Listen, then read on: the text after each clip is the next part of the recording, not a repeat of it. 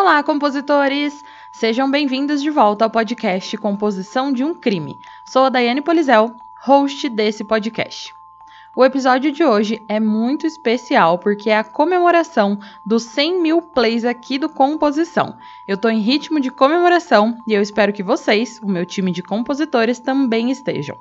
Mas antes de tudo, se você sabe de algum caso muito sinistro e gostaria de ouvir ele por aqui, é só deixar a sua sugestão lá no Instagram, que é @podcastcomposição de um crime, que eu vou anotar e logo você vai ouvir ele por aqui. E não se esqueçam também de seguir o Composição de um Crime no Spotify ou na sua plataforma de áudio preferida e também de avaliar lá na Apple Podcast. O caso de hoje é emblemático, muito conhecido e muito sinistro.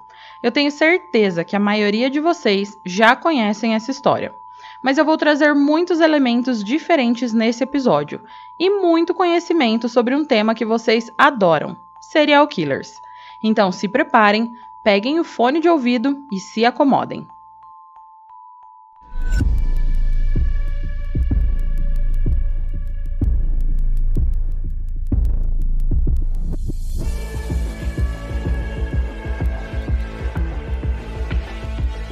Se você está à procura de um podcast com uma pitada de humor e de morbidez, o Composição de um Crime é para você. Mas lembre-se que esse podcast é sobre crimes reais e algumas falas podem ser explícitas e não recomendadas a pessoas sensíveis e menores de 14 anos. Caso você não fique confortável com tais descrições, recomendo não ouvir.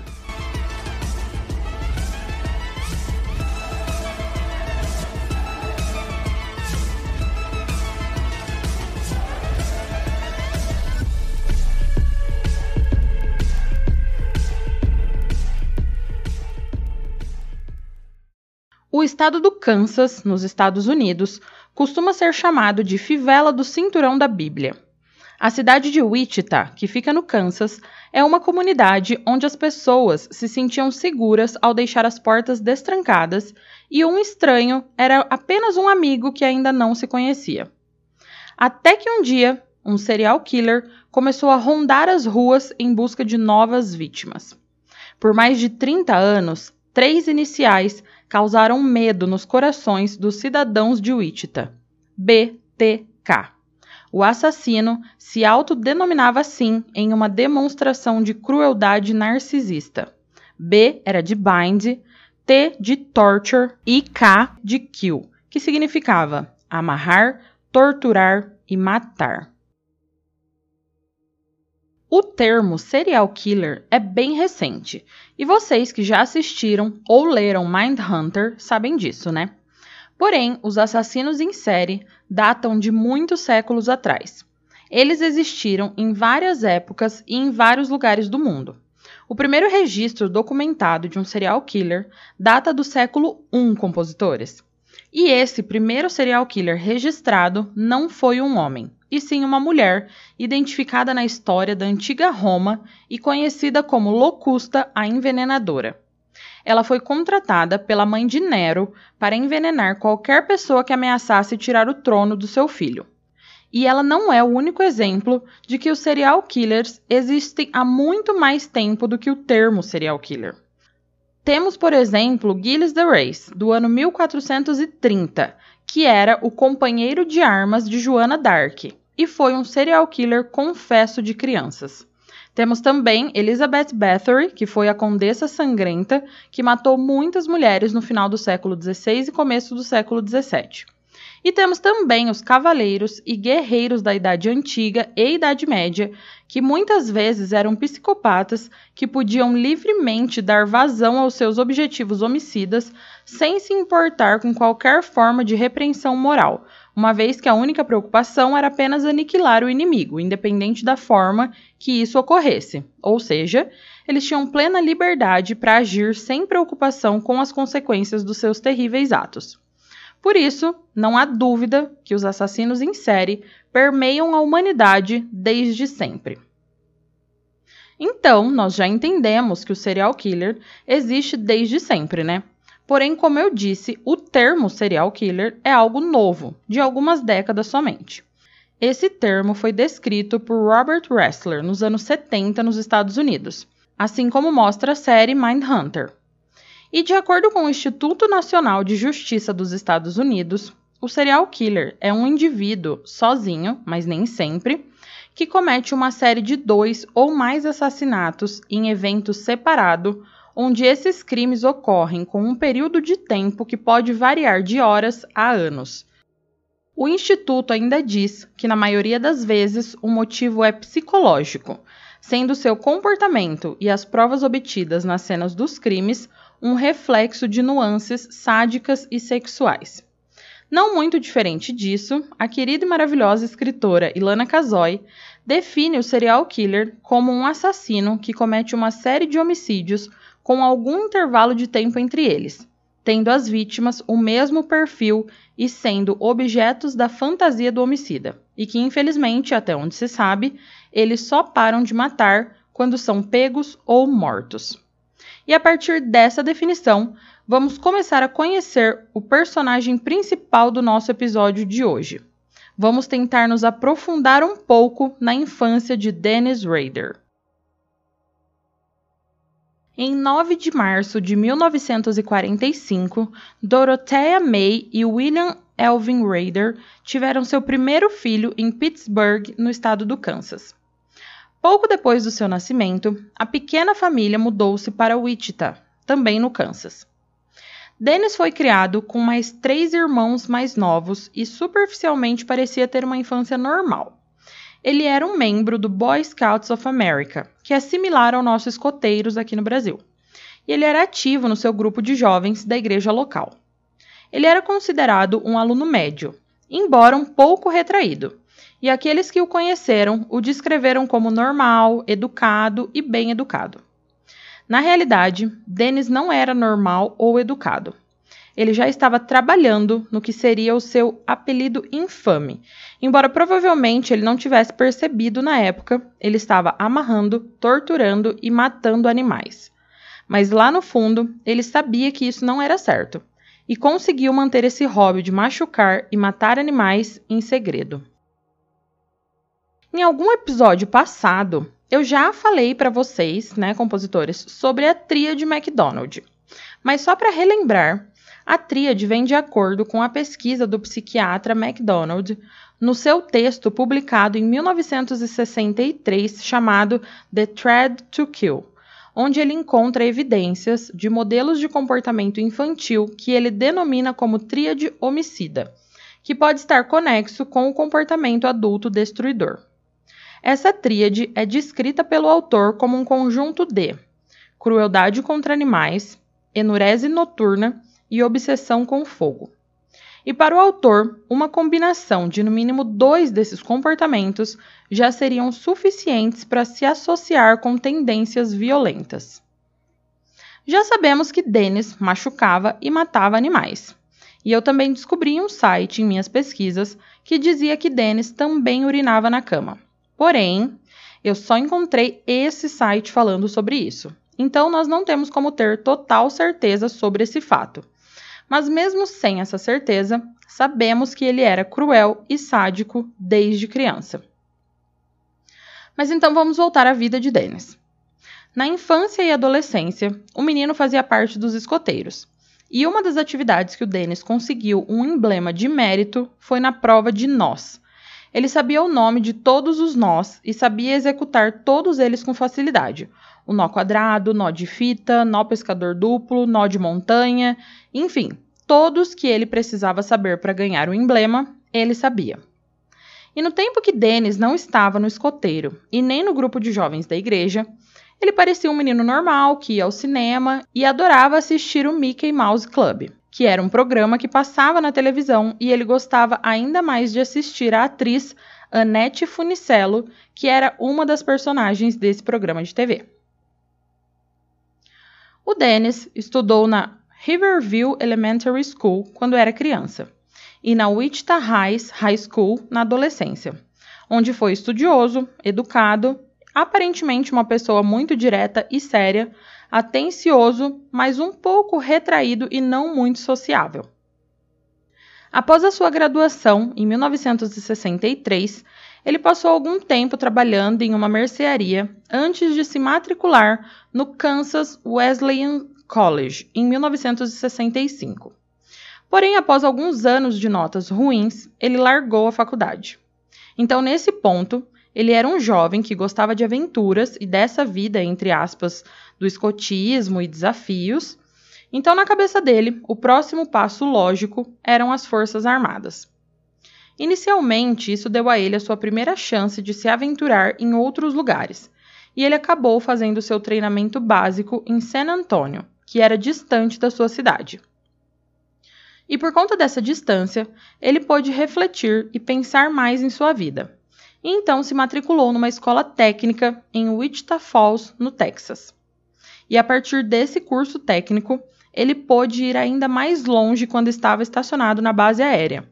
Ele foi capaz de estabelecer uma rotina constante como especialista em manutenção. O ex-escoteiro levava o seu trabalho militar muito a sério e era meticuloso quanto ao uniforme que o simbolizava. Ele foi fiel e cuidadoso ao passar e dobrar o seu uniforme de gala, e sempre se apresentou com um capricho impecável.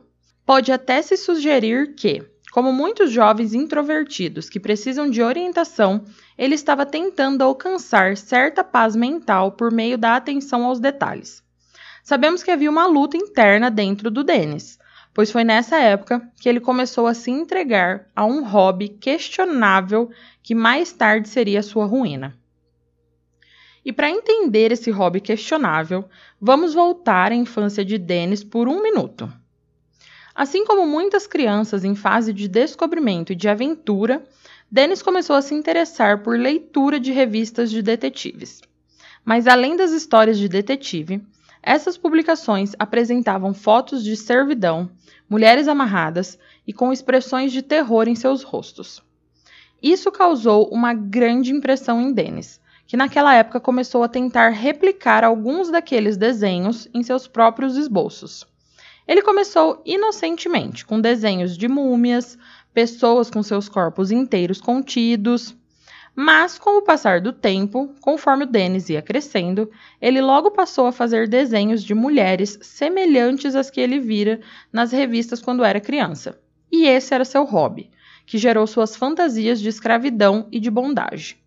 Inclusive, um dos seus desenhos era de Annette Funicello, que nessa época já não era mais uma criança que participava de um programa infantil, mas sim uma mulher adulta e atraente.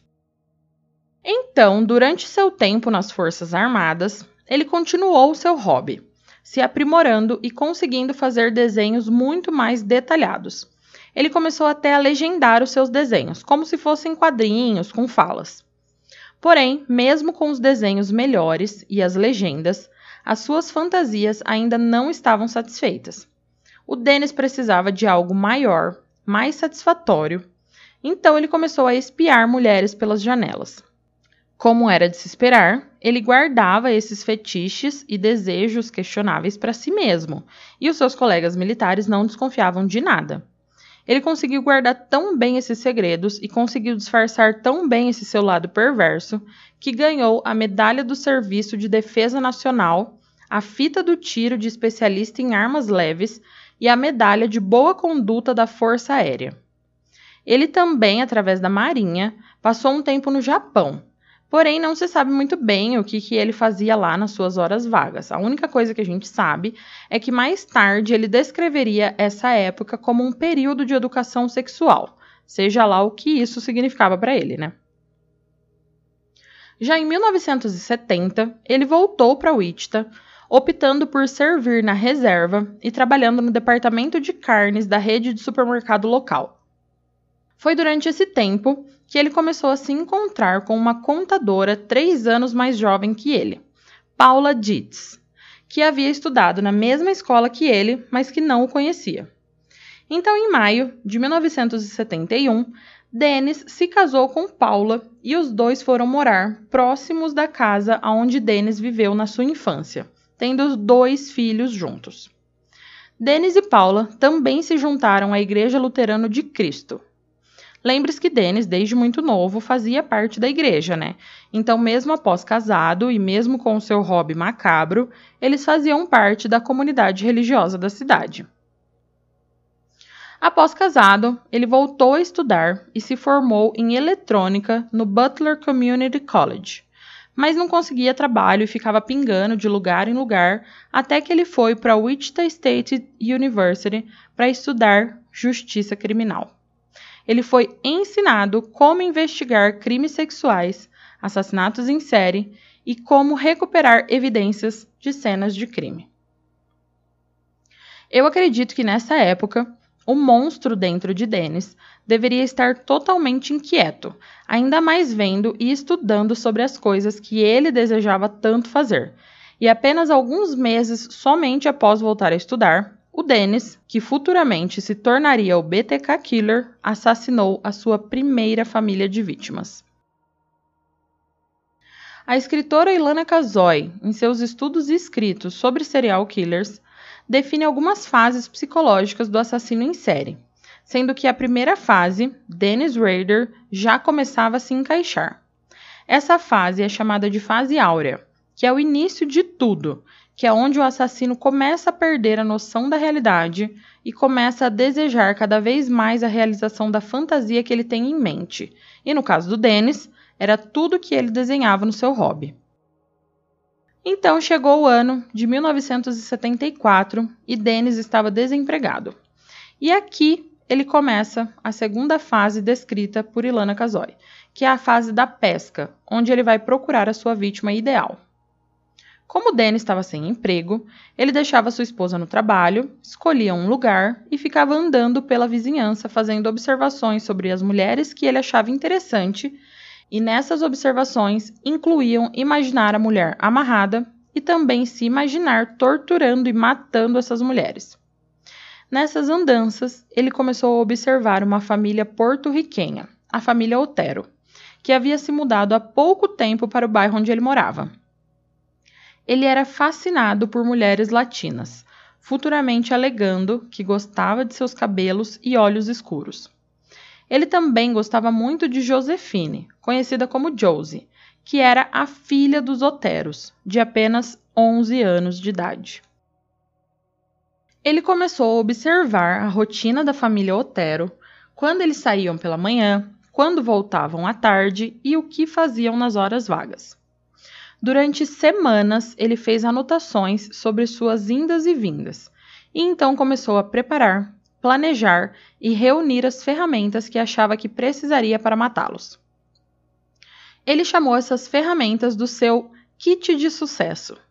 E à medida que refinava suas necessidades por meio de assassinatos, os seus kits de sucesso também se tornavam mais refinados. Os kits geralmente continham armas, cordas de persiana, fita isolante preta, facas, chave de fenda, alicate, arame, sacolas plásticas, algemas e luvas. Dennis observou tanto a família que ele sabia que a família tinha dois carros e que Julie Otero, a mãe, levava dois dos seus filhos, a Josie e o Joey, para a escola nos dias de semana, saindo às 8h45 da manhã. E Joseph, o pai, saía para trabalhar em seu carro às 8 horas da manhã.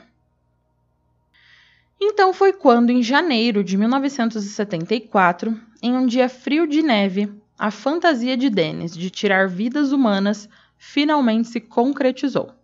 Ele estava perseguindo a família Otero, mas parecia ter perdido um detalhe muito importante. Dennis cronometrou a sua chegada para 8h20, esperando evitar o confronto com Joseph, porque o Joseph, que era o pai da família, era um ex-boxeador então, em plena luz do dia, ele cortou a linha telefônica do lado de fora da casa e entrou na casa da família Otero pela porta destrancada dos fundos. Assim que ele entrou, ele encontrou inesperadamente quatro membros da família tomando café da manhã. O pai Joseph ainda estava em casa, porque ele havia batido o carro alguns dias antes, quebrando algumas costelas no acidente.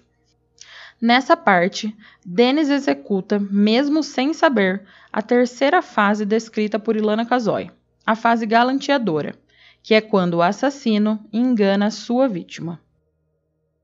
Dennis ficou chocado ao ver o ex-boxeador lá e resolveu improvisar, dizendo que ele era um fugitivo procurado que precisava de dinheiro, comida e um carro para fugir.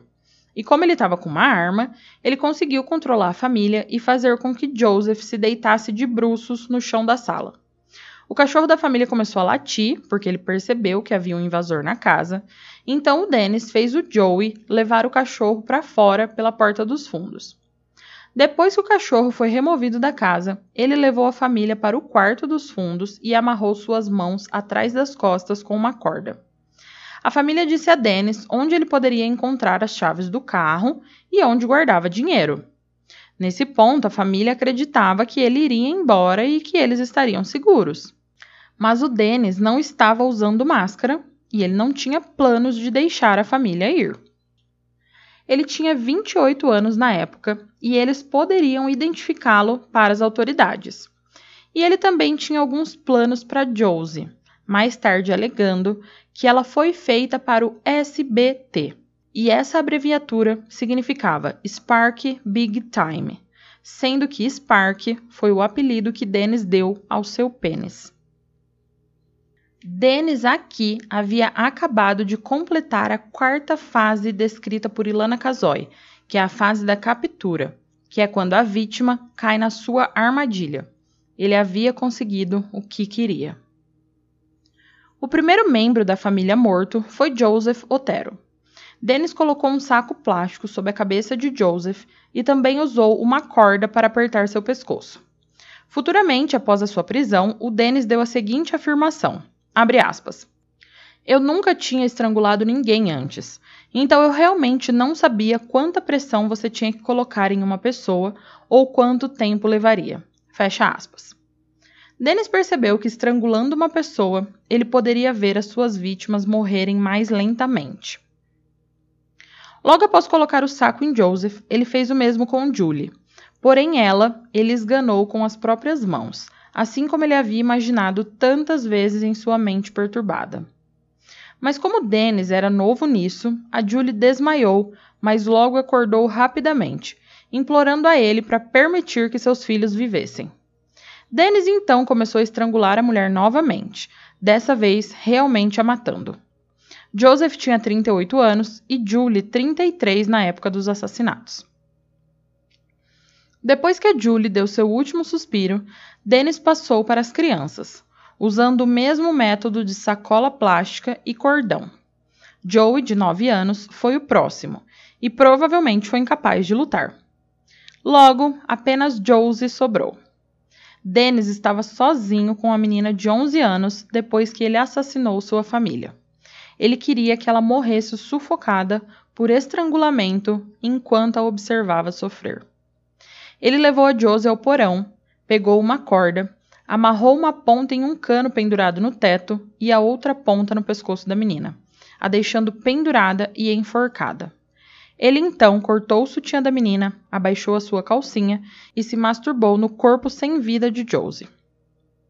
Assim que Dennis terminou, ele examinou os cômodos em que havia estado para remover qualquer evidência da sua presença e pegou alguns itens da casa, um rádio e o relógio de pulso de Joey. Ele pegou as chaves do carro da família e foi embora, deixando somente para a polícia seu sêmen no corpo da menina de 11 anos. Após um tempo dirigindo, ele abandonou o carro e caminhou até o seu próprio carro, mas percebeu que a sua faca estava faltando. Ele então dirigiu de volta para a casa da família Otero, estacionando o carro na garagem e recuperando a faca no quintal. Na época, ele não sabia que a família Otero consistia, na verdade, em três outras crianças, que logo chegariam da escola. Quando Charlie, de 15 anos, Daniel, de 14, e Carmen, de 13, voltam para casa, eles descobrem que metade da sua família está morta. Já nessa parte, o Dennis havia realizado a quinta fase, que é a fase do assassinato. Essa fase é o auge da emoção para o assassino, é a realização completa dos seus desejos e fantasias distorcidas. Os assassinatos brutais e cruéis viriam a assombrar as autoridades policiais, pois eles perceberam que agora havia um serial killer em Wichita, no Kansas. A nação não tinha ideia de que estava apenas começando uma perseguição de 31 anos. Após a morte da família Otero, Dennis passa pela fase da depressão, que ocorre logo após o homicídio, e pode durar um pouco mais, fazendo com que o assassino esfrie a sua onda de assassinatos, mas curtindo ainda a sensação e a lembrança de suas últimas vítimas. Mas quanto tempo duraria essa fase para Dennis Rader?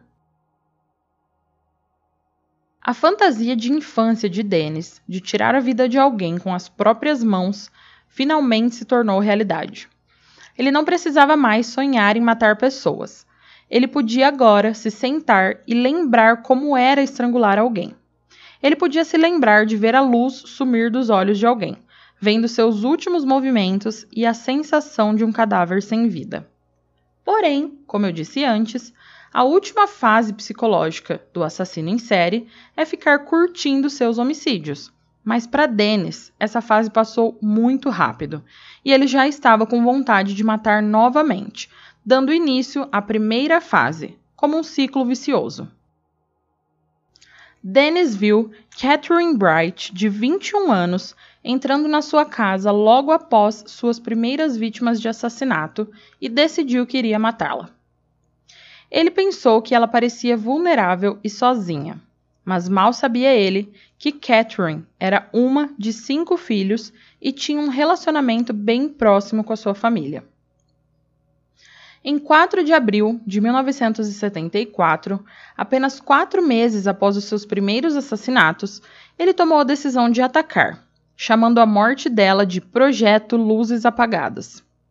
Ele invadiu a casa de Catherine pela porta dos fundos e ficou parado perto do quarto esperando a mulher chegar. Porém, para a surpresa de Dennis, Kevin Bright, de 19 anos, estava com a sua irmã, e os dois, quando entraram, viram Dennis parado com uma arma apontada para eles. Novamente, Dennis não tinha máscara e contou a eles a mesma história que contou à família Otero, que ele era um fugitivo em fuga e só precisava de comida, dinheiro e um carro para continuar viajando. Dennis fez Kevin amarrar sua irmã no quarto da frente e então amarrou Kevin à cabeceira da cama em uma sala separada e voltou para Catherine. No entanto, Dennis havia ido preparado para uma pessoa só, e quando ele voltou ao Kevin para tentar estrangular ele, Kevin conseguiu se soltar e atacou o homem. Mas o Dennis foi bem rápido. Ele sacou a arma e atirou no garoto, que caiu no chão e começou a sangrar pela cabeça, aonde a bala havia acertado. Depois de atirar na cabeça de Kevin, Dennis entrou na outra sala e tentou estrangular Catherine. No entanto, Catherine não cedeu. Ela lutou com todas as suas forças. Mas o que o Dennis novamente não esperava e foi pego de surpresa é que Kevin não havia morrido.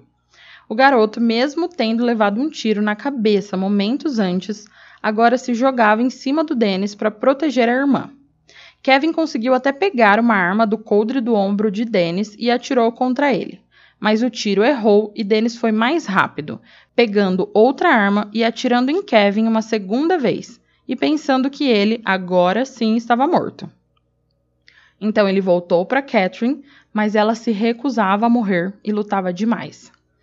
Dennis não estava conseguindo estrangular a mulher, então ele recorreu a outros meios e a esfaqueou 11 vezes. Logo após o esfaqueamento, Dennis ouviu ruídos vindos de fora da casa. Ele saiu do quarto para encontrar a porta da frente aberta e Kevin correndo pela rua. Kevin sobreviveu aos dois tiros e escapou. Nesse momento de confusão, o Dennis achou que a polícia poderia chegar a qualquer momento. Então ele pegou as coisas e foi correndo rua abaixo até o seu carro e fugiu. Catherine estava sangrando pelos ferimentos de faca, mas ela ainda não havia desistido. Ela se arrastou pela casa até o telefone e, quando a polícia chegou, a encontrou com o telefone nas mãos. Ela acabou morrendo no hospital por causa das facadas. E o Kevin sobreviveu ao ataque, mas ficou com danos permanentes. Ele descreveu Dennis como um cara de tamanho médio, bigode espesso e olhos psicóticos. A tentativa fracassada de matar o Kevin, combinada com o esfaqueamento de Catherine, desapontou Dennis, e ele não foi capaz de sentir prazer dessa morte, porque nada havia saído como ele tinha planejado. Em outubro de 1974, nove meses após os assassinatos da família Otero, o colunista de um jornal local, Don Granger, recebeu um telefonema perturbador. Tudo começou com uma voz rouca ordenando que, abre aspas, ouça e ouça bem, fecha aspas. A pessoa que ligou disse a Dom para ir à biblioteca pública, onde encontraria uma carta em um livro chamado Applied Engineering Mathematics. Um colega de Dom foi até a biblioteca e achou realmente essa carta. A pessoa que escreveu ela estava assumindo responsabilidade pelos assassinatos da família Otero e passou a fornecer detalhes macabros sobre os assassinatos, como os locais e posições do corpo, tipo de corda usada, essas coisas. A pessoa que escreveu a carta também decidiu falar sobre si mesmo. E na carta havia a seguinte citação: abre aspas. Nunca saberei onde esse monstro entrou em meu cérebro mas ele veio para ficar. Como alguém se cura?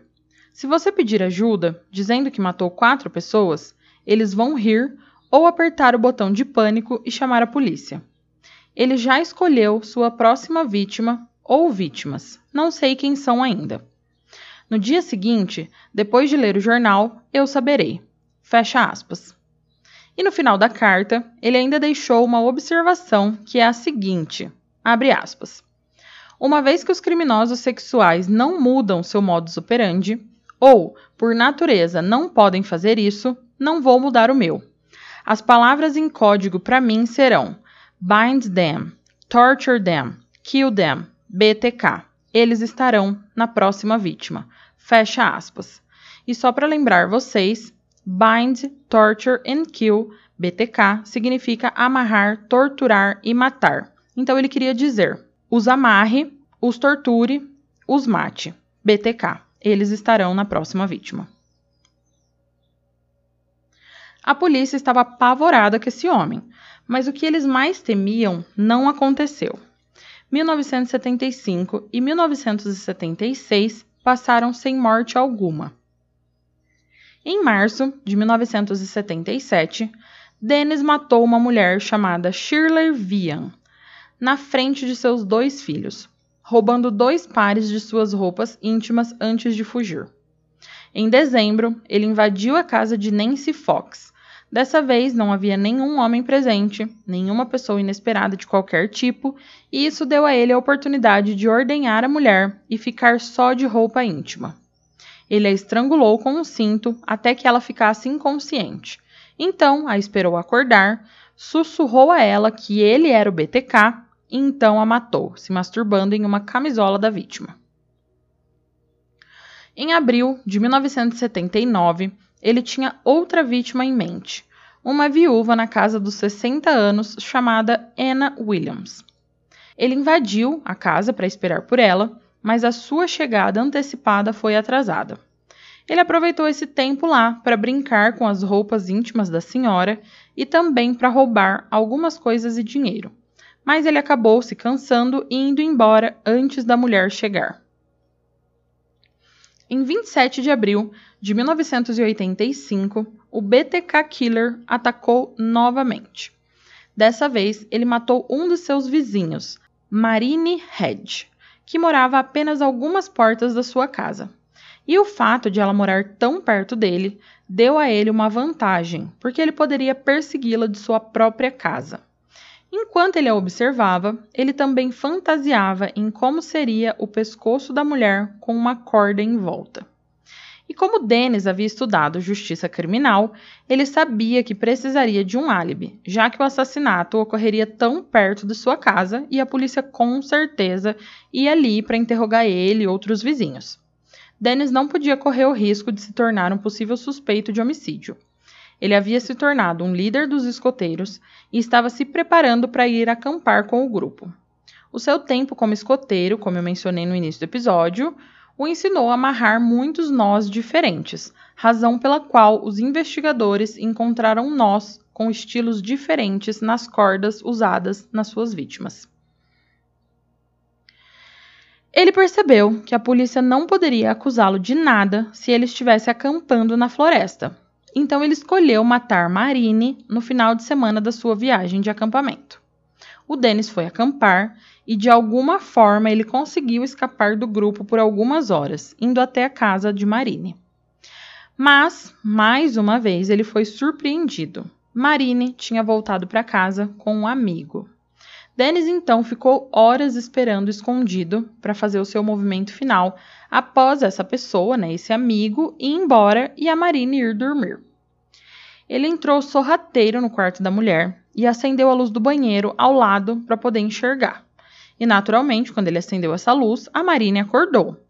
Para surpresa dela, o homem sem máscara era o seu vizinho, Dennis Rader. Ela começou a gritar o que fez com que Dennis pulasse na cama para estrangulá-la imediatamente. Depois que a Marine deu seu último suspiro, ele tirou as roupas do seu corpo e a amarrou, colocando depois ela em um cobertor. Ele então levou para o porta-malas do seu carro e dirigiu até a Igreja Luterana de Cristo, onde ele era membro da congregação. Mas ele levou o corpo lá só para fazer uma coisa bem bizarra. Ele pousou o corpo da Marine em várias posições e tirou várias fotos, para mais tarde poder se lembrar disso e fantasiar com isso. Após as fotos tiradas, ele largou o corpo de Marine em uma vala coberta por galhos e árvores. Seu corpo foi encontrado dias depois e a polícia sabia que o BTK havia atacado novamente. Em 1986, Dennis começou a perseguir uma mulher loira chamada Vicky Wegerle, cujo marido era o homem da manutenção de um complexo de apartamentos em Wichita chamado Indian Hills. A família, com seus dois filhos pequenos, morava em uma casa próxima. O plano de entrada de Dennis era muito mais elaborado do que os anteriores. Ele agora pegou um capacete de seu trabalho de manutenção atual e fixou um logotipo da Southwestern Bell nele que era uma companhia de telefone, para tentar entrar disfarçado de técnico na casa. Isso tinha a vantagem adicional de necessitar de uma caixa de ferramentas de reparador na qual ele pudesse carregar as suas cordas e todos os seus outros itens necessários. Ele então conseguiu entrar na casa e fez alguns testes falsos antes de forçar Vicky a entrar no quarto, onde a amarrou ao colchão d'água. Ele então a estrangulou com a sua meia calça, puxou sua camisa para expor seus seios e tirou uma foto dela. Anos se passaram e parecia que todos haviam esquecido do serial killer BTK. Porém, em janeiro de 1991, Dennis resolve continuar e ele já tinha algo planejado. Em janeiro desse ano, aconteceria o encontro dos caçadores de escoteiros. Então ele chegou ao acampamento bem cedo e começou a montar tudo, e esse seria o seu álibi. Ele mais uma vez conseguiu sair de fininho de lá e dirigiu até Park City, ao norte de Wichita, onde a sua família morou por um breve período quando ele era uma criança e onde ele agora morava. Ele estacionou e caminhou até a casa de uma gentil senhora idosa, Dolores D., que ele vinha perseguindo ultimamente. Ele entrou na sua casa, atirando um bloco de concreto pela janela, e contou a ela a história de estar fugindo, precisando de carro, e depois a estrangulou. Ele tinha consigo uma máscara de plástico que pretendia usar para algumas fotos. Idealmente, ele colocaria a máscara nela, e a colocaria em várias poses em um celeiro abandonado. Mas sem tempo, ele jogou o corpo embaixo de uma vala e voltou para o acampamento. No dia seguinte, ele quis visitar o corpo e levou consigo uma máscara branca pintada com lábios e com cílios. Ele tirou algumas fotos e deixou a máscara para a polícia encontrar. 30 anos após os primeiros assassinatos, houve 10 assassinatos não resolvidos que assombram a cidade e a força policial. Todas as pistas chegaram a um beco sem saída. Felizmente, em 2004, os avanços na tecnologia de DNA proporcionaram um avanço que se provaria crucial.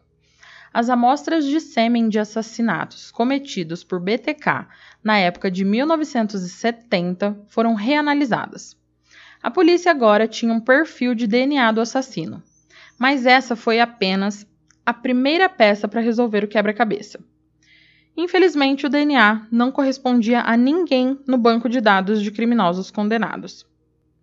Mas então, no trigésimo aniversário do primeiro ataque do BTK, um jornal local publicou um artigo sobre os casos não resolvidos e um próximo livro. Naquela época, muitos pensaram que BTK provavelmente já estava morto. Mas apesar disso, a polícia começou a pensar que a imprensa e o livro poderiam atrair o assassino. E batata! Dennis não resistiu e enviou ao Wichita Eagle uma carta com uma cópia da carteira de motorista de uma vítima e três fotos do seu corpo. Nos dez meses seguintes, o BTK enviou várias cartas e às vezes peças de evidência à polícia. Mas nada os aproximou mais de capturá-lo.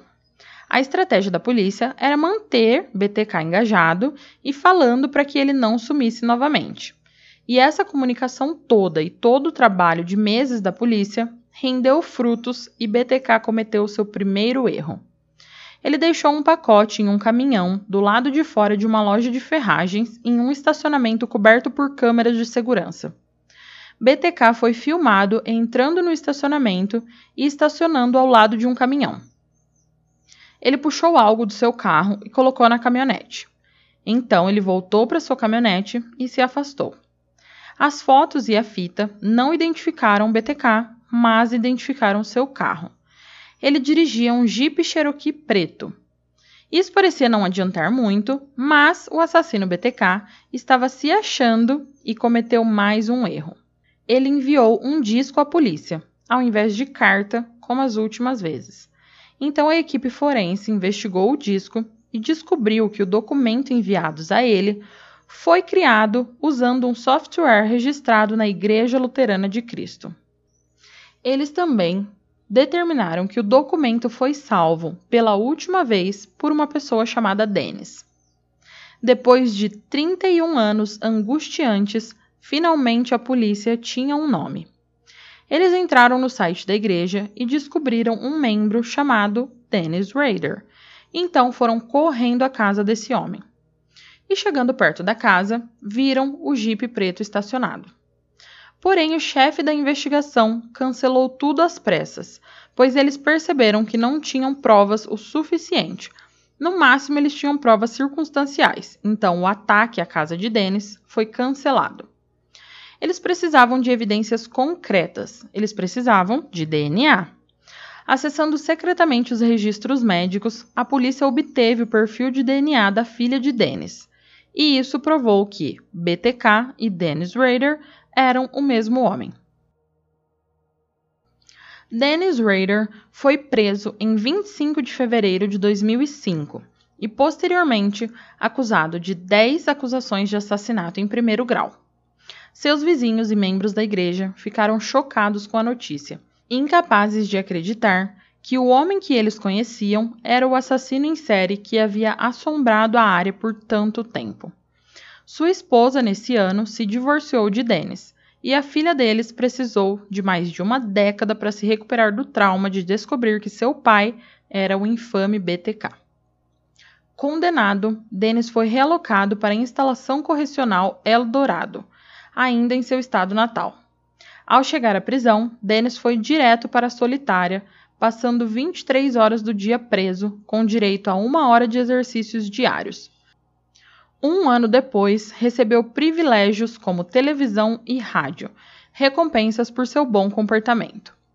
Atualmente, Dennis ainda se encontra encarcerado, cumprindo 10 sentenças de prisão perpétua.